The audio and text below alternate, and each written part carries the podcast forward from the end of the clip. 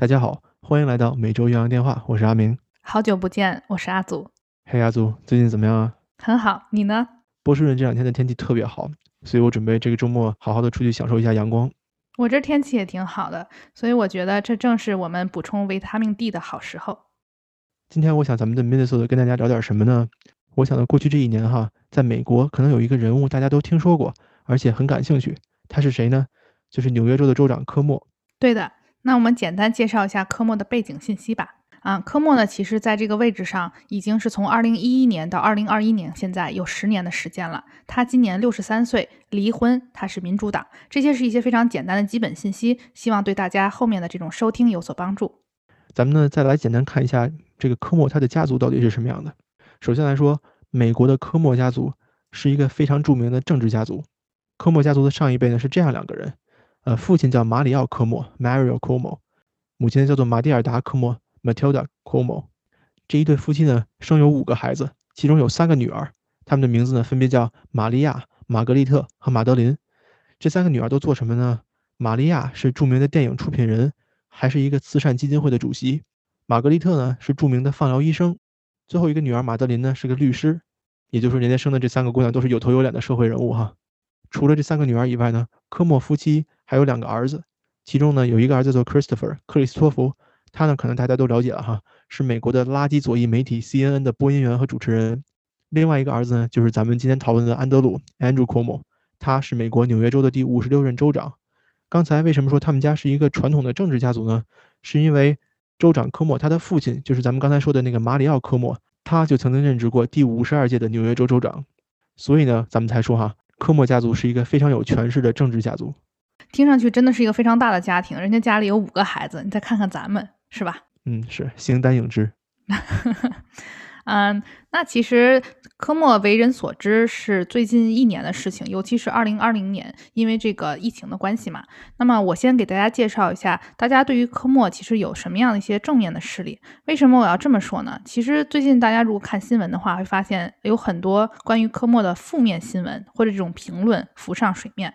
那么，啊，他的正面事例可能怎么说，也就慢慢的被埋没了。所以咱们现在先回顾一下哈。我觉得最简单来说呢，科莫在二零二零年期间为什么受到一些好评？其实最大原因是人们把他和特朗普总统进行对比，就是对于疫情的情况下，特朗普总统的他这种啊行为大多数是非常不负责的。在新闻发布会的时候，啊，特朗普他的这种言论也是非常怎么说，就是很虚、很不确定，或者说给人一些这种啊假象的这种状况。但与此同时呢，科莫对于大家来说，他不仅每天啊给大家做这个新闻简报会，对吧？他给大家呈现出一种非常镇静的状态啊，也不断的在给大家一些指导性的意见。他提供的数据也让人易懂，所以对于人来说呢，他这种演讲能力和他的这种亲和力。跟特朗普总统形成了极大的对比。那你想想，一一边是这个联邦政府，一边是这个嗯纽约州的州长。纽约州嘛，它不是一个普通的州，它虽然不是说华盛顿，但它也是非常核心，或者说在政治意义上非常引人关注的一个州。所以，它这两方的行为，联邦政府和纽约州政府啊领导人做出的行为，会给人一种很大的对比，人们会不自觉的去比较。所以，我其实看起来，我觉得很大一部分是他受到了特朗普的衬托，啊，对吧？然后让他的形象高大了起来，都是靠同行衬托，是不是？嗯，可不嘛。其实我这么说也不是一个啊负面的这种评论哈，我觉得这是一个很中立的说法，就是他有他做的好的地方，他也有他做的可能不足、需要提高的地方。那今天我们会更加详细的讨论。那最简单来说，因为我也生活在纽约州嘛，对于我来说，我感受比较深的呢，就是啊。莫他做出的决策其实都是正确的，但是相对于在时间上，我个人会觉得是有一些缓慢和迟缓的。我记得去年在二零二零年三月左右的时候，这个时候大部分的学校都是在春假期间嘛，那很快就要开学了，但是纽约州政府却没有任何的反应，在国际上当时已经进入一种啊锁定或者说很危险的状况，但是纽约州还没有说。那你想，对于学校这种地方，大型集会场所。那大家都在想说，那是不是要停工，或者是不是我们要变成网上的状态？所以我记得当时我的心情还真是挺焦灼的。那到这个三月中、三月后期的时候，其实库莫才关闭了这种大部分的学校啊、教堂这样的大型集会场所。在三月二十二号的时候，根据库莫的这个决策，纽约州进入了这个 lockdown 这个状态。后面这个纽约城 New York City 还有了这种宵禁的情况。而且你知道吗？这是七十五年来纽约城首次宵禁。我觉得这是一个很大的突破，因为就是说，既然这么多年有这样不同的历史状况都没有人做过宵禁，那现在他对于这种疫情的流行做出了这样一个决定，其实我觉得是啊比较有责任感的，就是你觉得他愿意去承担这个能力。最后一点，我想讲的就是我比较欣赏的，就是啊，库莫其实他从去年三月开始，以及啊刚刚过去这个冬天，二零二零年末的时候，他和新泽西州还有康涅尼格州这两个州长，他们联合起来宣布，就是在这个三个州啊，他们将这个娱乐和社交聚会的人数限制为五十人。他说呢，啊，我们没法说单独赢得这场胜利，对吧？关于疫情，因为这三个州其实不管在生活上还是工作上都是紧紧相连的。有些人他会住在新泽西州，然后他在啊纽约工作，或者有些人他在纽约州，但是他去啊康州工作。所以我觉得这个对于这一个地区的疫情控制是非常好的。我呢非常同意阿祖说的哈，我主要呢是查找一下他的负面评价或者说他的黑点。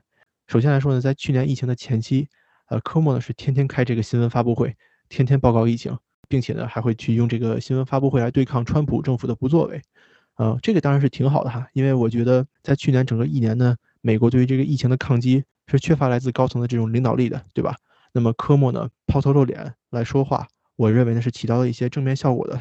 但是呢，他在这个抛头露脸的过程之中哈，还是比较的自夸的啊。他会在这种发布会的时候呢，大力的宣扬说纽约州是如何翻越了无法想象的大山，抗击了 COVID 疫情。听说最近哈，他还要写一本关于纽约抗击疫情的书。呃，据说在书里面他会把自己描写的非常好啊，我觉得这点呢可能也是他比较以自我为中心的这么一个体现吧。在疫情爆发的时候呢，纽约州其实只占全国人口的百分之六，可是呢却有百分之十八的确诊病例。那这个是为什么呢？是因为在病毒爆发的前期哈，啊纽约州的应对是失策的，并没有能够尽早的实施控制，而且呢比较忠心于做表面的工作，作秀是吧？比如说有新闻发布会啊，比如说在城里面画这种口罩的壁画哈。或者说是吧，大家都知道科莫上电视还与弟弟打趣，说什么，哎，这个妈妈喜欢谁呀？这种装家庭美满，对吧？这些呢，在大家看来都是一个非常作秀的表现。而且，其实，在新冠爆发之前，这个科莫他就有一些劣迹，比如说他参与制定了一些政策，减少医疗保险的支出等等等等。呃，在三月一号的时候，纽约州呢发现了第一例病例，在三月二号的时候，科莫就承认了人与人社区传播的可能性。在三月三号，纽约发现了第一例人传人的现象。但是在三月十九号的时候呢，科莫作为州长，还和纽约的市长，嗯，对于这个居家令的必要性产生了争论。也就是说，当时还没有确定说要不要把纽约城这个关掉。其实我在三月初的时候呢，我还去了趟纽约去换护照。当时感觉这个大街上还是有很多人，嗯，而且呢也没有什么相应的抗对疫情的措施。但是那个时候纽约已经有病例了，所以我去的时候很心惊胆战。除了这个事情以外呢，在整个抗击疫情的过程中，科莫作为州长最大的黑点是什么呢？是对于 nursing home，也就是疗养院或者养老院的对策是非常适当的。怎么回事呢？其中有两点哈。第一点呢，是在疫情期间，他们为了防止医院满员，建议养老院不经过核酸检查就接收从医院中康复的新冠病人。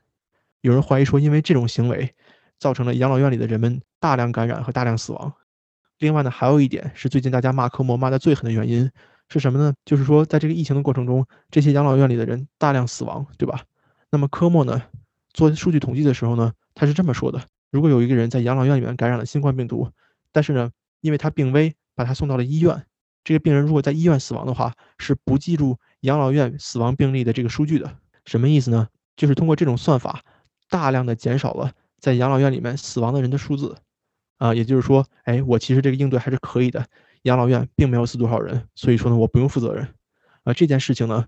和这种数据统计的方式，实际上也是科莫为了掩盖自己的政府，呃，这种失当所做的一些嗯不太好的举措吧。那么这件事情呢，也是他在整个抗疫过程中的最大黑点。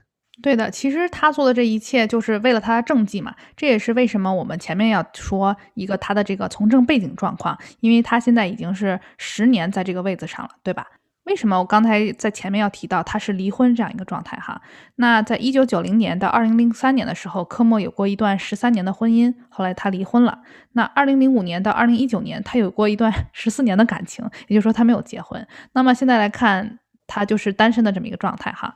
那最近在二零二一年二月底，刚刚出来一些新闻，这个可以说是他三个任期当中最动荡的时刻之一。首先是有两名曾经为政府工作的女性指责科莫性骚扰他们。第一个呢，她叫夏洛特·本内特，她今年二十五岁，她是这个科莫州长的前助手。二零二零年十月的时候，她离开了这个州政府。其实去年的时候，他就开始指控他啊，对他有这种性骚扰的行为。那到底其实发生了什么呢？嗯，他是说有一次他在和科莫独自相处的时候，科莫突然问他说，是否认为年龄对于这种恋爱关系有所影响？那你看嘛，他这个女孩是十二十五岁，那科莫是六十三岁，所以就是相当于一种在暗示说，哎，那我们之间有没有可能发生点什么样的这样一个行为？这是其一。第二呢，是另外一位前政府助手，他叫林赛·博伊兰，他也是在二零二零年十二月的时候指控了科莫啊。这个人更厉害，他目前呢正在竞选纽约市曼哈顿这一个区的主席，也就是说他也是一个从政的人。那他其实发表了一篇文章，这个到时候我会给大家放上链接。他其中自己介绍了，就是说他和州长有什么样的这种性骚扰的情况发生。他呢就表示说，州长和他之间有这种啊身体接触行为，比如说他摸了他的什么下背部啊、胳膊呀，还有腿，甚至有一次他说，在一次航班上，他们一起工作嘛，啊，尽管说旁边有新闻助手，还有国家警察这种其他的同事，但是他说科莫就是像开玩笑，像说，哎，我们要玩脱衣扑克。然后我觉得特别有意思点是，这个女孩她自己也写了，她当时自己的回应说是，那正是我的想法。其实就是说，在职场中，有的时候你面对这种尴尬的情况，你不知道怎么回应。她后来也觉得，就是说这种做法其实是不对的，相当于你在默认对方的行为。所以这个具体文章可以大家啊再仔细观看。那么第三个呢，是最最最新的一个啊性骚扰的这种情况。这是一个叫做安娜·鲁奇的三十三岁女孩，她并不是什么从政的人士啊。她和科莫的接触是在一场婚礼上面啊，这个是有照片的，就是当时这个女孩的朋友拍下来了。就是说，这个科莫在聊天的过程中，就突然啊说着说着就把他的手放到这个女孩脸上，还问她说能否亲吻她，就是呃，反正也挺奇怪。而这照片看上去你也觉得特别诡异，这个女孩一脸不愿意，嗯，有点恶心，我觉得。嗯，我不想评论，就是大家自己看图吧。那这就是最近的三起关于科莫的性骚扰的指控事件。那人们其实为什么把这件事情提出来，主要就是想让他引咎辞职。那么你想想啊，从阿明前面介绍的疗养院的情况，再加上这些三起性骚扰事件，那这种不断加剧的丑闻，标志着库莫任期期间最低点之一，对吧？而且呢。二零二二年纽约州长大选在即，所以这一切呢都使他的政治前途陷入不确定的状态。他现在面临越来越多的这种辞职的呼吁。关于性骚扰的事件呢，库莫的回复就是说啊，我并没有意图说是要性骚扰他们，我觉得只是因为这些人这样理解了。那如果我做的行为让他们理解成我的性骚扰，那我也觉得很尴尬，我也觉得很抱歉。但是我从来没有这样的意图，这是他的一个回复和道歉方式。嗯，关于辞职一事呢，库莫的回复是说，因为我是由纽约人民选举产生的，而不是说这种政治家之间把我推上了这个座位，所以我不会辞职。所以呢，我觉得他的态度还是挺明显的，就是说他想要把自己的政绩做好，对吧？从疗养院事件到疫情期间的作为，所以我觉得他肯定是想继续连任这个座位的，所以他目前也不会想辞职。这是一个小小的概况。好，感谢阿祖的分享。所以今天呢。我们给大家提供一些关于科莫这个人的信息呢，也是想让大家就是从这种更全方面的角度吧，看一看这个人到底是个什么样的州长。他做的事情呢，也是有可取之处的，但是同时呢，这个人身上还有非常多的黑点，所以感觉这个人还都是挺复杂的哈。真的，因为他肯定一方面是在其位谋其政，但是在其位他也会得到一些好处，或者说他有走偏的可能，这都是不敢保证的。好，那在结尾呢，阿明再给大家讲一个劲爆的内容啊，关于州长科莫的。真的吗？